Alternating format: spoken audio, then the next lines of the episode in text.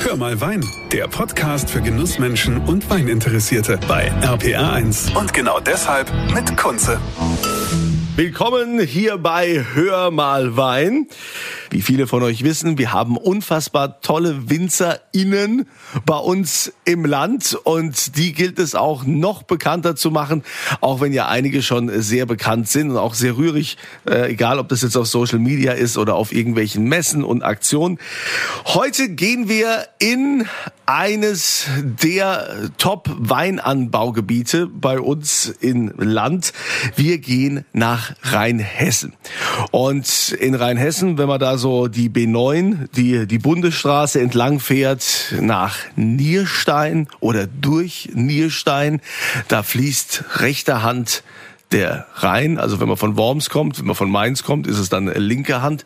Und ähm, wenn man von Worms kommt, auf der linken Seite befindet sich das Weingut von der Lisa Bunn.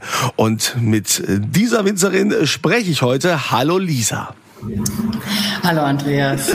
Lisa, also du bist ja jetzt schon, jetzt gehörst du quasi schon zu den alten Hasen. Ne? Also ich meine, über, über, über, oder über zehn Jahre hast du ja mittlerweile dein eigenes Weingut.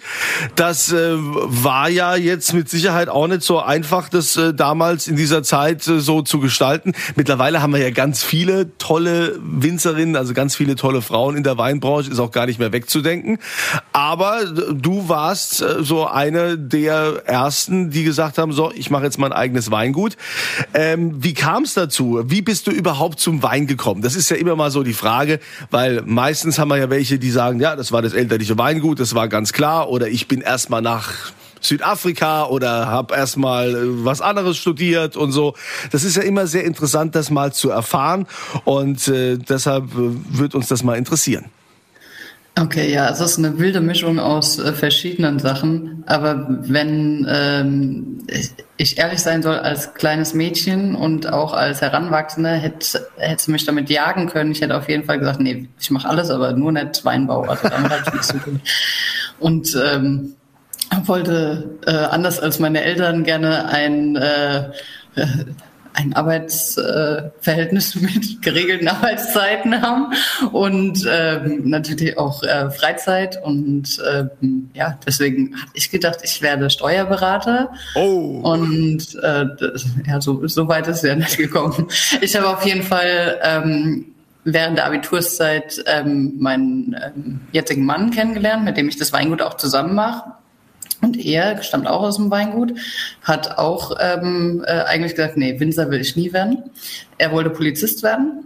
Es hat auch nicht geklappt. Auf jeden Fall haben wir während der Abiturszeit angefangen, uns für ähm, Weine zu interessieren. Wir waren ähm, von Rheinhessen-Wein gibt es sowas, das nennt sich Tastyval. Das war so eine Tour, die ist bei verschiedenen ähm, Weingütern ähm, rumgefahren und es gab tolles Essen, es gab tolle Weine. Ähm, das war so die Zeit, als gerade die ähm, Message in a Bottle ähm, Bewegung, sag ich jetzt mal. Ja, das war eine tolle alle Zeit. voll in Bewegung. Waren ganz tolle hat. Partys, die die gefeiert haben. Ja, und es waren halt auch grandiose Weine und so ganz anders als das, was wir von zu Hause kannten. Und das ähm, hat uns dann praktisch äh, mit der Leidenschaft angesteckt und äh, ab da waren wir ziemlich schnell äh, Feuer und Flamme für, für Wein und Weinbau. Und dann habe ich nach dem Abitur ähm, ein Jahr lang Praktika in verschiedenen Weingütern gemacht und ähm, dann das äh, Studium in Geisenheim auch angefangen. Und währenddessen war ich dann in Südafrika und Australien und als ich 2011 dann fertig war mit Geisenheim, ähm, hatte ich eigentlich noch gedacht, ich würde ganz gern mal nach äh, Südamerika und habe da auch schon ähm, äh, ja ein, äh, ein bisschen die Sprache gelernt, um mich vorzubereiten. Das war so mein Schritt. Aber dann kam alles anders. Mein Vater hatte einen leichten Herzinfarkt und ähm, von jetzt auf gleich mussten wir eigentlich ähm, komplett umdenken und alles anders da machen. Und ähm, ja, das äh, war gut, weil es äh, hat äh, viel Veränderung gebraucht bei uns im Weingut und mein Vater war ähm, hat an nichts gehangen. Der hat eher gesagt, wenn du es machen willst, dann mach's auf deine Art. Und ähm, er hat auf jeden Fall auch ähm, immer äh, den der Jugend viel zugetraut, muss man sagen. Also er war da sehr mutig, was das angeht. Er hat gesagt, ja, ihr kommt jetzt frisch von der Ausbildung, ihr habt ähm, Ideen, ihr habt viel gesehen von der Welt, also komm, macht. Das, das war super. Finde ich, äh, finde ich auch ein starker Zug. Das ist ja nicht unbedingt üblich. Ja, wir haben ja hier auch ganz andere Geschichte in, in der Weinwelt, wo es eben genug Generationenkonflikte gibt. Aber in dem Fall, ähm, aber natürlich, äh, dein Vater wird dir ja weiterhin mit Rat und Tat zur Seite stehen. Richtig, ja. Aber es ist ähm, für uns der Schritt gewesen, dass wir halt wirklich ähm, Sachen umsetzen konnten. Wir waren ähm, voller äh, Ideen und Tatendrang von dem, was wir in anderen, in den Ausbildungsbetrieben und auch ähm, so während dem äh, Studium gelernt haben. Der Bastian, also mein Mann, der hat äh, Techniker in Kreuznach gemacht und war beim ähm, Kuhn in Laumersheim und äh, wir, wir hatten da schon äh, dann ganz andere Vorstellungen von dem, was wir machen wollen, als die Eltern früher gemacht haben. Und dadurch konnten wir halt das auch alles gleich umsetzen. Und dass, äh, dass wir diese Konsequenz davon ähm, Rebsorten ändern, Ausbaumethoden ändern, Art im Weinberg zu arbeiten ändern, dass wir das alles wirklich anpacken konnten und auch direkt ändern konnten. Das hat uns extrem viel gebracht als Weingut. Das ähm, war, ja, diese Konsequenz war einfach ähm, wirklich wichtig, als ähm, dass wir das wirklich komplett anpacken und auch so machen, wie wir es wollten. Und ähm, ja, da sind wir heute immer noch sehr froh drüber. Ja, und das heißt also als Konsequenz, man hat ja wahrscheinlich, es war ja früher äh, immer noch gang und gäbe, dass man irgendwie auf der ähm, im Weinportfolio irgendwie 30, 40 Weine hat und äh, man will sich auch von keinem trennen, weil man sagt, ah ja, man hat die Stammkundschaft, die wollten immer wieder das Schwarzriesling, da müssen wir jetzt auch dabei bleiben und so. Ähm, wie bist du das angegangen? Also wir müssen ähm, vielleicht, ich weiß gar nicht, ob, das, ob, wir so traurig drüber sind, aber wir haben halt eigentlich einen hundertprozentigen Wandel der Kundschaft erlebt. Also wir haben ähm, alle verloren, weil wir halt wirklich, also mein Vater ist die Weine ausgefahren deutschlandweit. Das war auch sowas, was halt auch die Kundenbindung ähm, ausgemacht hat und man hat dann halt einen kleineren Kundenkreis, aber einen sehr persönlichen Kundenkreis auch gehabt und ähm, dieses, dass man halt äh, den Wein ausliefert, das ähm, haben viele dann nicht verstanden, warum wir es nicht mehr machen. Und das war dann ein Trennungsgrund. Dann aber auch, wir hatten nicht mehr Dornfelder Lieblich oder halt auch keine ähm, Huxelrebe Spätlese. Und dadurch, dass es diese Weine nicht mehr gab und das halt auch einfach nicht mehr da war, haben sich dann andere Türen aufgetan. Mhm. Wir haben so ein Kundenpärchen von früher noch, die kommen auch auf jedes Fest und freuen sich, uns zu sehen. Die trinken immer gerne unseren Sekt, aber alles andere sagen sie, ist ihnen jetzt halt zu trocken. aber beim Sekt, da können sie irgendwie ganz gut mit Brut umgehen, aber der Rest, äh, der, den lassen sie links liegen. okay. Das, das heißt also, ähm, okay, Sekt macht ihr dann also auch selbst oder, oder lasst ihr den dann versekten? Wir lassen versekten. Okay, so machen das ja viele, viele Weingüter. Was ähm, ist denn so jetzt dein, dein Steckenpferd? Oder fangen wir anders an. Wie viel Hektar bewirtschaftet ihr? Wir bewirtschaften 21 Hektar und haben zwei Standorte, also Nierstein, ähm, wo die Villa Kunterbund am, am Rhein steht mit den lila Läden. Das ist unser ähm, Wohnort. Das ist auch der ähm, Ort, wo wir die Weine probieren. Also hier ist unsere Vinothek. Hier haben wir ähm, die Weinbergslagen im Roten Hang, also Hipping, Ölberg und Orbel haben wir. Und das sind auch so unsere Prestige-Weinberge. Dann ähm, hat ähm, Bastian auch noch ähm, äh, Weinberge und einen Standort mit in unser Weingut mit eingebracht. Und zwar ist es Wintersheim. Und Wintersheim ist ein bisschen weniger bekannt. Das ist 15 Kilometer von Nierstein entfernt. Und mein Papa hat früher immer gesagt, das wäre hinter den sieben Bergen bei den sieben Zwergen. es ist halt wirklich das komplette Gegenteil von Nierstein. Wir haben ja hier keine Ahnung, 25.000 Autos, die zur Arbeit hin und zurück hier durchfahren. Und in Wintersheim, da wohnen 300 Einwohner und es ist ähm, malerisch auf dem Hügel gelegen. Es ist ganz, ganz ruhig und wunderschön und die Leute, die da hinkommen, die wollen auch wirklich dahin. Es ist keine Durchfahrtsstraße oder so. Es ist ähm, sehr, sehr gemütlich und schön und da haben wir unseren Keller. Okay. Und ähm, das heißt, wir fahren auch alle Trauben von Nierstein äh, nach Wintersheim. Den Keller, den haben wir ähm, 2018 angefangen zu bauen und ähm, den 2019er Herbst als ersten auch darin ausgebaut. Der verfügt einfach halt über viel Raum, den wir brauchen für ähm, auch viele Holzfässer. Holzfässer sind für uns ganz, ganz wichtig, weil wir ähm, auch vermehrt ähm, die Weißweine im Holz ausbauen, Rotweine alle, aber auch immer mehr Weißweine.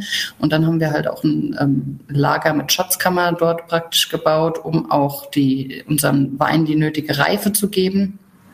Und genau, in Wintersheim haben wir auch ähm, äh, äh, Rebfläche und da steht ähm, auch also hauptsächlich unsere Spätburgunder, aber auch ähm, Riesling-Anlagen haben wir dort stehen.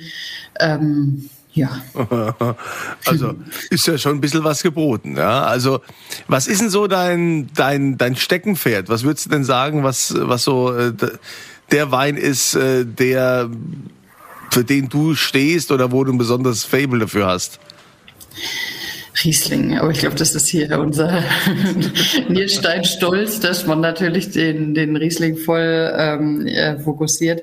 Ähm, ja, wir, wir haben halt ähm, mit unserem roten Hang hier ähm, eine Grundlage für die Reben, die ziemlich einzigartig ist und die halt auch einzigartig schmeckt. Also man kann ähm, den, den Boden sehr gut rausschmecken und das ist jetzt nicht was, was jedem gefällt. Es äh, scheidet auch die Geister. Es gibt Leute, die zum Beispiel halt unheimlich gerne Riesling trinken, aber dabei eher so den ähm, fruchtigen, saftigen ähm, Riesling aus, aus der Südpfalz zum Beispiel so im, im, ähm, in der Vorstellung haben. Mhm. Und bei uns ist es halt sehr viel karger, sehr viel mineralischer. Es ist salziger, es ist würziger.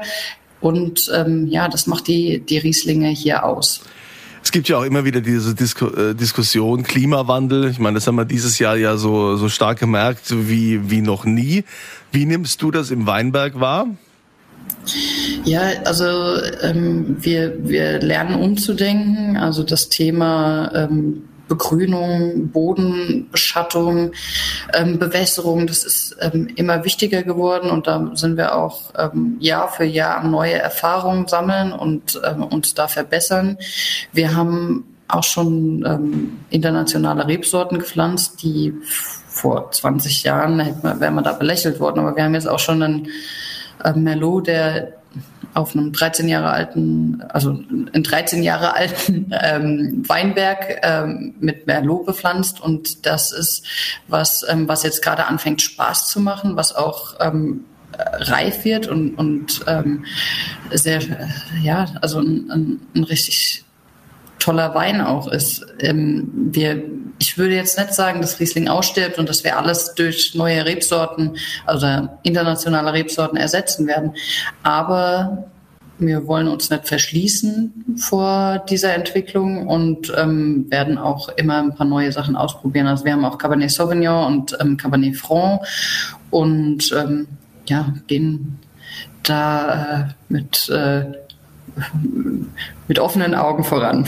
Ja, okay, das ist ja, ist ja völlig in Ordnung, äh, das zu sagen, aber letztendlich äh, dem Kunden das zu vermitteln. Ne? Es gibt ja also viele, die äh, mit diesen Piwis äh, experimentieren, diese pilzresistenten äh, äh, Rebsorten.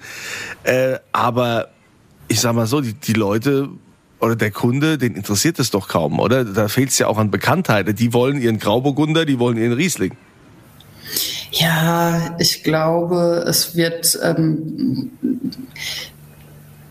es, es wird schon irgendwo ein Umdenken geben und ähm, der, also Merlot und, und ähm, Chardonnay zum Beispiel sind ja die zwei meist angebauten Rebsorten, die ähm, muss man nicht viel den Leuten erklären, die kommen damit gut klar und Cabernet Sauvignon auch. Das, die Sache mit den Piwis ist eine andere. Aber da muss es halt auch bei den Winzern ein Umdenken geben. Und wir haben ja ähm, in den äh, Familienbetrieben hier in Rheinhessen äh, viele kreative Köpfe und es ist so viel passiert in letzter Zeit. Deswegen, wir verschließen uns auch nicht davor und äh, sind noch auf der Suche nach der passenden Piwi-Rebsorte für uns. Aber ich denke, dass äh, die Piwis gerade in, in den Cuvées, wo die Namen eh nicht erscheinen, wo es wirklich um ähm, auch einfach den, den Geschmack, den Ausbau und, und ähm, das äh, Lebensgefühl geht, da muss jetzt nicht draufstehen, ob das jetzt äh, diese oder jene Rebsorte ist, sondern es kann halt auch einfach mal ein Wein ohne Rebsorte sein und da äh, passt dann vielleicht auch der also manche von diesen Piwis haben ja noch nicht mal einen Namen, sondern nur Nummern. Ja. Und dann, ja, würde das, also ich, ich glaube, wir, wir würden das alles ganz gut unterkriegen. Ja, wenn du mal überlegst, wie du damals angefangen hast, mit welcher Einstellung du ins Weingut gekommen bist und äh, welche Vorstellungen du von Weinmachen hattest, inwieweit hat sich das denn jetzt äh, im Jahr 2023 geändert? Oh, es hat sich katastrophal geändert. Ich bin früher eigentlich ähm, morgens aufgestanden und habe gefrühstückt und bin in den Weinberg gegangen und ähm, dann äh, auch gerne ähm, draußen Mittag gemacht und abends heim. Und äh, jetzt ist es so, dass äh, ich eigentlich äh, mich freue darauf, wenn ich mal ähm, ein paar Stunden irgendwas draußen machen darf, weil im Moment ist es so, dass die Bürokratie uns überrollt hat und es so viele andere Sachen gibt, die ähm, gerade einen im Büro halten. Also die meine Entscheidung für den Beruf ist auch mal gefallen, weil ähm, ich einfach dieses ähm, das Arbeiten draußen, das Jahr draußen den, die, den Stock, die Rebe zu begleiten und die Entwicklungen mitzuerleben, ähm, unglaublich schön finde. Das ähm, sehe ich auch immer noch so, aber es ist halt äh, sehr selten geworden. Im Moment ist es wirklich so, dass wir viel ähm, an Bürokratie zu machen haben. Das war bestimmt früher auch schon so, nur hat es damals halt irgendwie noch mein Vater gemacht. Und jetzt äh, muss ich es halt selber machen. Ja, das höre ich spannenderweise, höre ich das ja immer wieder, ne? dass, dass der Winzer selbst also eigentlich kaum noch Gelegenheit hat, äh, eigentlich das zu machen, was er eigentlich machen sollte, nämlich in den Weinberg zu gehen und auch im Keller unterwegs zu sein und dass äh, die Bürokratie zugenommen hat. Inwiefern denn? Also vielleicht mal für, für alle, die, die sich das gar nicht vorstellen können, was, was musst du denn so bürokratisch machen? Was äh, verlangt der Gesetzgeber von dir? Was sind da so die Auflagen, die man so als Winzer hat? Oh, äh, ich, ähm, ich glaube, alles, was ich jetzt äh, sage, ähm, ist jetzt zu wenig äh, überlegt, um das jetzt nicht angekreidet zu kriegen, dass ich irgendwas vergesse oder irgendwas zu ungenau mache. Also es ist so, ich glaube, wir ähm, haben äh, eigentlich einen, einen sehr schönen Beruf, der ähm, ja eigentlich auf Genuss basiert und auf dem äh, auf der Natur, Arbeit in der Natur. Aber natürlich, wie in jedem Beruf, gehört halt auch ähm, der, der Papierkram dazu und ähm, die ähm, Digitalisierung macht das ähm, manchmal nicht gerade einfacher, sondern wir haben halt verschiedene Behörden, bei denen man verschiedene Sachen doppelt und dreifach machen muss. Und ähm, das macht es dann wieder kompliziert. Äh, Gut, da, ja. da will ich dich auch gar nicht weiter quälen. Also in die, diesem Punkt, was äh, was ist denn so äh, die die Zukunft? Also was was hast du denn so für für die Zukunft jetzt geplant mit deinem Mann? Wohin soll's noch gehen? Es gibt ja also immer immer Winzer, die sagen, ja, also wir wollen uns noch mehr vergrößern. Oder gibt es welche, die sagen, wir wollen uns verkleinern oder wir wollen uns nur noch auf eine Rebsorte konzentrieren. Wie ist da euer Plan? Wir wollen uns ähm, Jahr für Jahr verbessern. Das ist unser Plan. Und wir äh, wollen den Spaß an der Sache nicht verlieren. Wir wollen ähm, dabei bleiben und äh, das machen, was uns glücklich macht. Mein großer Plan, also wir sind ja jetzt noch so im Anfang des Jahres, ist, ähm, dass äh, ich äh, wieder mehr draußen sein will, mehr im Weinberg sein will, mehr mit dem Team draußen unterwegs sein will. Und ähm, wir ja, sind ähm, voller guter Dinge für, für alles, was kommt. Ähm, wir haben ein neues rotwein gemacht. Ich habe ja vorhin gesagt, wir haben ähm, Merlot, ja. Äh, genau, Merlot, Cabernet Sauvignon und Cabernet Franc in, ähm, im Anbau. Merlot gibt's schon reinsortig und ähm, jetzt haben wir aus den ja, ersten Erträgen aus Cabernet Franc und Cabernet Sauvignon und ähm, der Vorlese von Merlot praktisch ein, äh, ein neues Cuvée gemacht und ähm, das äh, ist so unser unser jüngstes ähm, Projekt. Ähm, ansonsten konzentrieren wir uns auf das, was wir machen und, und ähm, wir planen auch hier am, am Haus ein bisschen umzubauen. Also ähm, für alle, die vorbeigefahren sind, es ist ja ähm, vielleicht noch leicht zu erkennen. Es war mal eine Tankstelle. Also das ähm, ursprüngliche Weingut ist das ähm, Gebäude äh, ja, kommt jetzt an, drauf an, wovon man, also wenn man äh, von ähm, äh, Mainz kommt, das, das äh, hintere ist praktisch das alte Weingutshaus und meine Großeltern hatten irgendwann die Möglichkeit, ähm, die Tankstelle nebenan zu kaufen und ähm, seitdem ist es halt sehr praktisch, wenn man da einen großen Parkplatz hat, aber es ist halt von der Struktur her sieht man immer noch, äh, das hat so die Ein- und Ausfahrt, das äh, ist äh, so ein Tankstellenhäuschen, was unser Büro ist. Wir wollen das Ganze jetzt äh, bald verschönern und haben da auch schon Pläne im Architekten gemacht. Wir wollen ähm, hier ein bisschen mehr ähm, einen, einen schöneren Flair in den Hof bringen. Das ist das, was wir jetzt so die nächsten ähm, Monate angehen wollen. Das ist so der Plan, ja. Dann sag ich mal herzlichen Dank, liebe Lisa, für deine Zeit, für den Einblick. Grüß mir unbekannterweise deinen Mann und ich komme dann demnächst, wenn ich dann mal die B9 entlang fahre, so im Frühling, ja, komme ich dann mal schauen, na vielleicht auch eher Sommer und guck mal, was das Flair in eurem Hof macht. Okay, sehr schön, ich freue mich. Dann alles Gute dir und euch wünsche ich natürlich auch wie immer eine tolle Zeit und immer volle Gläser. Das war Hör mal Wein, der Podcast für Genussmenschen und Weininteressierte mit Kunze auf rpa1.de und überall, wo es Podcasts gibt.